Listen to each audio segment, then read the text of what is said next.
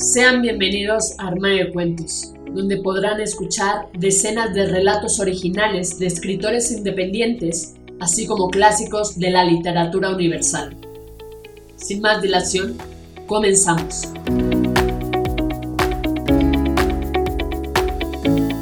Hola, ¿cómo estás? ¿Escuchas Armario de Cuentos?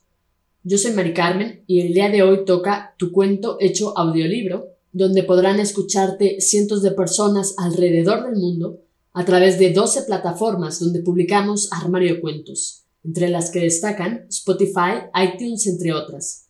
Si quieres saber cómo hacernos llegar tu cuento, entra a la página www.armariodecuentos.com. Dicho esto, damos inicio. La Casa de las Lonas, de Maricruz Acevedo Menchaca. En recuerdo de una mujer que conocí, y de las lonas mágicas que le ayudaron a liberarla de los recuerdos de una casa. Ella regresó a esa casa después de mucho tiempo. La habitó de improviso, con una visión casi borrosa, como la de quien sale huyendo en medio de un incendio. Llegó con su hijo, con dos impresoras, celular, computadora, su ropa y su perro. Nada más llevaba. Era un volver a empezar casi desde cero con 46 años regresar a la casa de sus padres no era propiamente un éxito. Se resistió hasta que ya no pudo continuar donde vivía. Donde vivía. ¿Vivía? Albergaba bellos recuerdos de allí.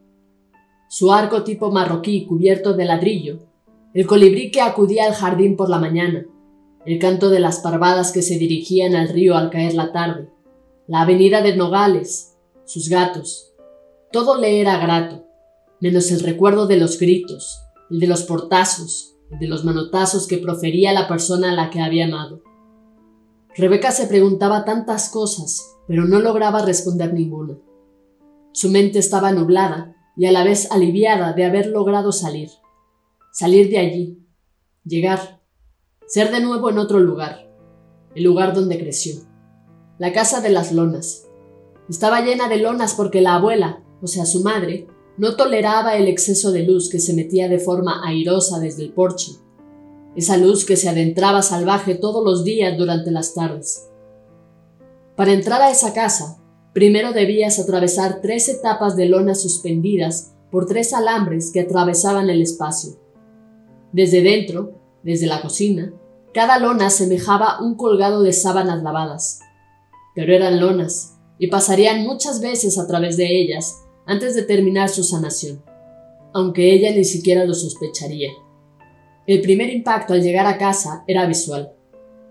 Una fachada tapizada de lonas variadas, de candidatos, de propaganda, de colores y de nada de tan destintadas. Luego atravesar las siguientes apenas abrir la reja que separaba el mundo de la casa, esa era la primera etapa, el umbral. Pasar por allí muy apenas te rozaba la cara luego cruzar el segundo portal, el de las lonas más pesadas, pero al mismo tiempo más separadas. Luego seguí el vórtice, la última franja. Solo después de cruzar todo esto podías saber que estabas adentro, segura, rodeada, envuelta. Solo con el tiempo ella entendería lo mucho que le ayudaban esas capas para traspasar etapas. Rebeca se instaló en un cuarto, a como pudo, con lo que llevaba, con su ropa por todos lados. Tenía conciencia de dónde estaba su labial, su computadora y su celular, y nada más. De su perro no tenía que preocuparse. Siempre estaban juntos. Aun con sus ojos blancos llenos de ceguera, él siempre conseguía saber dónde estaba ella. Rebeca se empezaba a preguntar si acaso Nube era una especie de versión que le rebotaba lo que no le gustaba de ella. Como ciega, siempre a tientas, a tumbos, sin estar segura de dónde estaba ni de dónde era, pero a la vez inundada de una especie de paz irrazonable y que se alegraba con lo que fuera. Así era ella, y también él. Le decía nube por su pelo esponjoso y suave. Al concluir ese primer día de retorno a la casa de sus padres, Rebeca tomó conciencia de que no se había bañado, no se había peinado y sin embargo le brotaba una luz extraña. Sospechó que era la luz que brinda la esperanza. Se recostó con la misma ropa que usó durante el día y estaba allí en una cama pequeña, casi inamovible, agotada. Durmió rodeada, rodeada de su hijo con el que llegó y de su hijo que ya estaba, rodeada de su perro y de muchos recuerdos, los viejos, pero también los que quería empezar a crear. Ese día no soñó nada, o al menos no lo recordó cuando se despertó. Al amanecer, se sintió aliviada de ver toda la ropa amontonada. Era una confirmación de que sí se había ido, y era la señal de que ya estaba en casa. Se rió a carcajadas al ver su cara reflejada en el espejo. Su cabello lucía como una melena desgarbada de león, como solía decir, de león desparpajado. Esta vez no habría licuado de fresa como acostumbraba por las mañanas. Tendría que reaprender en dónde estaba cada cosa, cada cuchara, cada cuchillo en esa casa. A media mañana salió al mandado con su hijo. Se sentía extasiada. Llevaba un año encuartelada por una pandemia y por un matrimonio que la limitaba, y de pronto, casi de la nada, estaba afuera. Una afuera. Afuera afuera de la que había sido su casa, afuera de la pandemia, afuera de la cuarentena, afuera de un vínculo. Lo primero que atrapó su atención al entrar al centro comercial fue el rocío que bañaba las verduras. Las hacía lucir tan extasiadas, tan frescas, tan húmedas. Detrás de ellas había un espejo que duplicaba la visión de aquella hazaña. Ella regresó varias veces al mismo lugar, esperando que los aspersores retomaran su actividad pero no tuvo éxito y solo obtuvo la mirada burlona del guardia. No, no me quiero comer nada. Obviamente no le daré una mordida a la albahaca, ni a la manzanilla, ni a nada. Solo quiero sentir lo que sienten ellas al estar mojadas. Luego regresaba a las andadas, la cacho. ¿Dónde estaba? El frijol, el tomate, lo que faltaba. Pagó la cuenta y se condujo a la enorme puerta de salida, no sin antes volver a mirar por última vez ese espacio que refrescaba. Sería su segundo lugar preferido dentro de sus nuevos lugares preferidos. El día transcurrió con calma, con mucha calma. Por la tarde recibió un correo que esperaba para concluir una chamba. Se salió al porche, al de las lonas de las que aún no sospechaba nada, y se dispuso a trabajar. Al cabo de un rato de estar allí, percibió que las lonas, con su movimiento, la hacían sacarse algo así como escamas. Era como si se descarnara, pero no de su piel, sino de las memorias que albergaba, las que ya no quería tener, las que la lastimaban. Y así entre teclazos a la computadora y entre llamadas, se recordó en la otra casa, en el momento más reciente, el del último día que estuvo allí. Se recordó tensa, sacando su ropa como quien respira bocanadas. Se recordó rápida, tanto que sentía taquicardia. Las blusas, las de verano, las de trabajo, se recordaba pensando si guardarlas con ganchos o solo aventarlas. Decidió aventarlas, pues era lo más rápido. No tenía tanto tiempo. A las seis de la tarde llegaría por ella su primo, con una calabaza que la sacara, con una presencia que mandara el mensaje de que ella no estaba sola que lanzara el mensaje de que ella estaría resguardada. Una llamada la retornó al porche, afortunadamente, pues revivir el estrés de aquel momento no era cómodo. Teclear sí, era un sonido amigable. Escribir, escribir, escribir. Lo sentía casi igual que seguir un camino fresco ya conocido. Llegó la noche. Su madre estaba risueña. Había preparado cena para todos como si todos fueran niños, incluido ella y sus hijos. Se desveló, miraba el reloj, miraba el internet, oía canciones, se dormía, se despertaba, se pellizcaba. Estoy aquí, ya llegué. Optó por levantarse para seguir trabajando, pero a las dos de la mañana desistió. Su padre empezó a deambular como si fuera un sonámbulo. Pasó frente a ella casi levitando, su mirada al frente, como si su cuerpo se condujera autónomo, ella temió hablarle temerosa de que no pudiese recuperarlo. Iba al porche, se sentó allí por un largo rato, y fue justo en ese momento cuando ella se empezó a cuestionar si esas lonas no causaban un efecto letárgico. Al cabo de unos minutos, él retornó, pero él, él que sí era él, no el que había pasado hace un rato. Le dio las buenas noches como la primera vez, y Rebeca también optó por irse a dormir. Segundo día. Rebeca extraña sus fresas, pero no tanto como para no disfrutar el manjar que se presenta ante ella. Almuerzo de su hijo, sin gritos, con risas, sin prisa, inundada de armonía. El trabajo aún no lo termina. Ella no sabe si trabajar adentro o intentar trabajar rodeada de las lonas, las que presentía que tenían algún poder. Decidió probar. De seguro era su imaginación y no existía nada. Ni el aura ni el karma, ni la magia ni nada. Si acaso solo un letargo con lonas que se balanceaban. Cuartilla 1, sal. Cuartilla 2, sal. Cuartilla 3, sal. Cuartilla 5, sal. Cuartilla 6, sal. Ya no llegó a una séptima. Se vio de nuevo a sí misma organizando su ropa. Seguían los pantalones, los zapatos, las bolsas de almacenar se acababan. Pensó en conseguir más, cuando en eso escuchó un ruido que la alarmó. Era el carro de C. Ni siquiera quería pronunciar su nombre completo para no evocarlo. Él entró primero, como si nada, pero en cuanto vio la dinámica, se desató la alaraca. Gritos, reclamos, insultos y un empezar a lanzar las cosas. ¿Te quieres ir? ¿Te quieres ir? Pues yo te ayudo. Entonces las pertenencias de Rebeca empezaron a volar por la casa. Ella no sabía si podría seguir. Eran las doce y hasta las seis llegaría a su calabaza. Tal vez no podría lograrlo, tal vez nunca podría salir. Faltaban seis horas. Para su fortuna no estaba sola estaba su hijo. De todas sus confianzas, su compañero de batalla.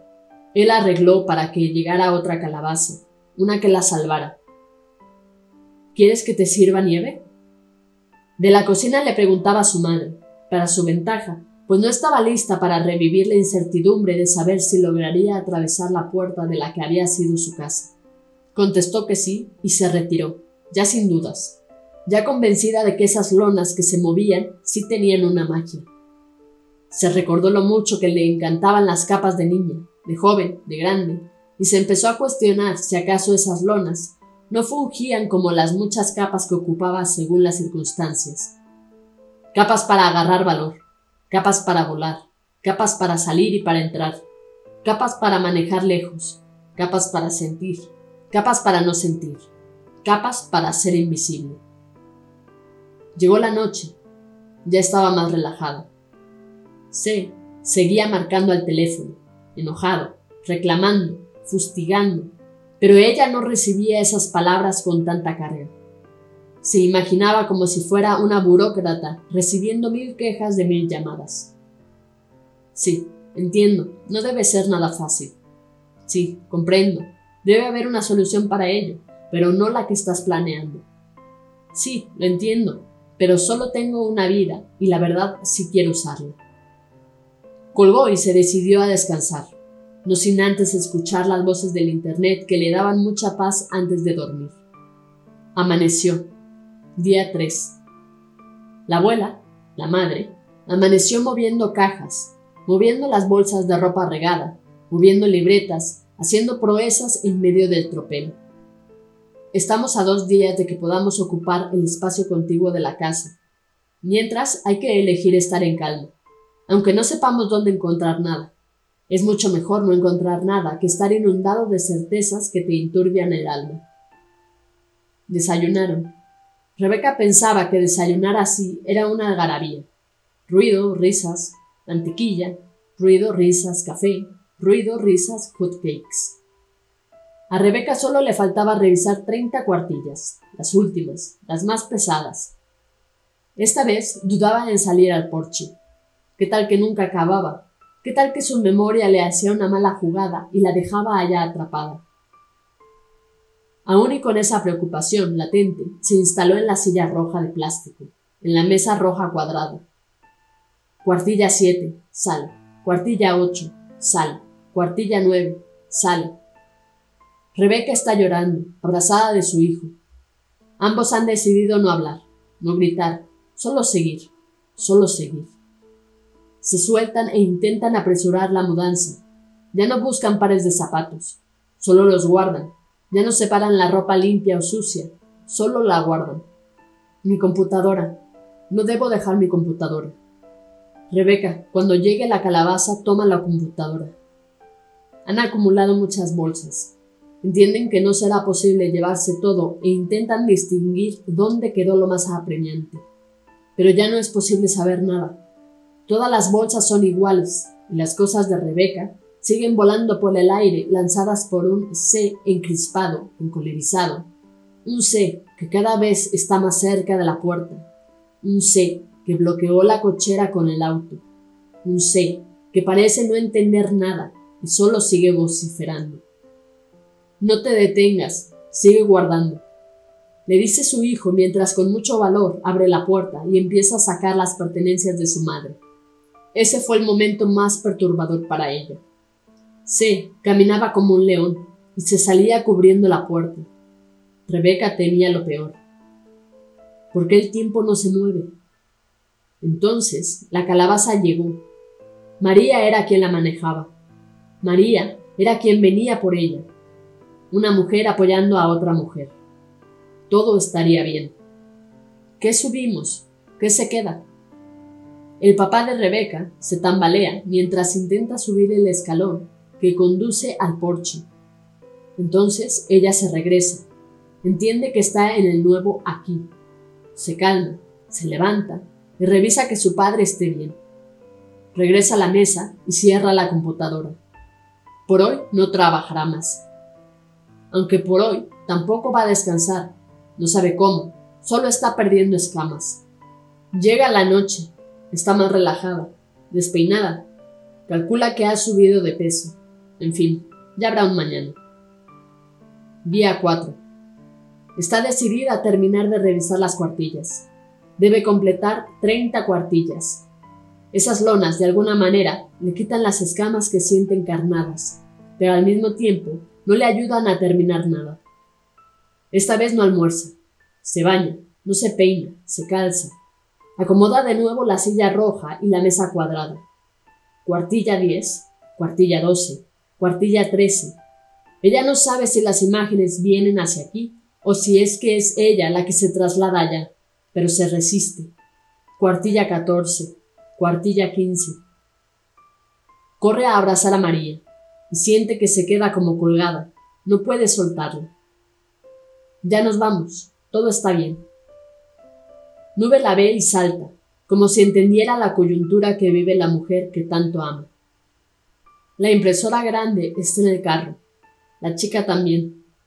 Ropa, algunas más cosas, Suba al carro, Rebeca, con nube de una vez. Cuando Rebeca cierra la puerta, sabe que todavía pueden pasar muchas cosas, pero cierra la puerta sintiendo su corazón al mil. Recuerda que no se tomó su pastilla en la mañana. Es la una pm. Ni siquiera entiende cómo pudo razonar hasta allí. Ma, ya no cabe nada. Tenemos que irnos así. El carro arranca y Rebeca empieza a llorar. No se puede contener más. Ya salió. Ya se va. Nube se le recarga como si intentara compartirle los latidos de su propio corazón. Mi computadora. Dejé mi computadora. El auto para en seco. Se preguntan qué hacer. Deciden continuar, avanzar, vaciar el carro y regresar. Esperan que puedan volver a entrar, tomar lo que falta y ya no mirar atrás. Ma, me dijiste que te hablaras y dejabas de teclear. ¿Estás bien? Te ves raro. Sí, estoy bien. Solo es el calor que se me sube hasta la cara. Cuartilla 16, cuartilla 17, cuartilla 18, cuartilla 19. Las imágenes de nuevo están aquí. Están llegando a la casa. Es extraño el momento. Por fin se cruzan el recuerdo y lo actual. Todos estamos aquí al mismo tiempo. Los que éramos aquel día los que somos hoy. Bajemos las cosas donde se pueda, luego las acomodamos. Un candado, necesitamos un candado por si intenta venir mientras retornamos.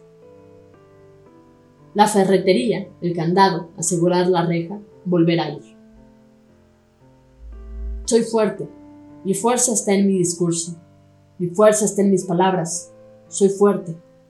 Llegar, abrir, Las cosas siguen allí. Se merodea, pero no emite ninguna palabra.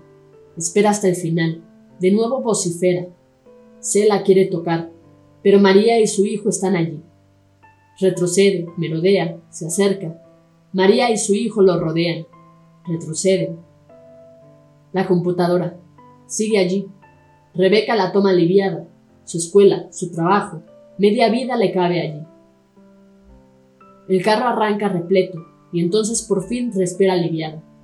Recibe dos llamadas. Una le reclama por no pedir ayuda, por no sentir confianza. La otra verifica que ella esté bien, que todo esté bien. Estoy afuera, estoy bien. Las lágrimas se resbalan por el rostro desencajado de Rebeca. Las puedes sentir. Nube la lame. Despierta de ese estado que le provoca las lonas mágicas. Se sabe más liviana. Ha soltado muchos recuerdos, muchas escamas. El viento caliente la envuelve y el viento empieza a mover las lonas, las capas. Y entonces ella llora. Sabe que una etapa de su vida terminó y empieza la otra, con la confianza de iniciarla más fuerte, más rodeada, con muchas capas. Cuartilla 20, cuartilla 21, cuartilla 22, cuartilla 23.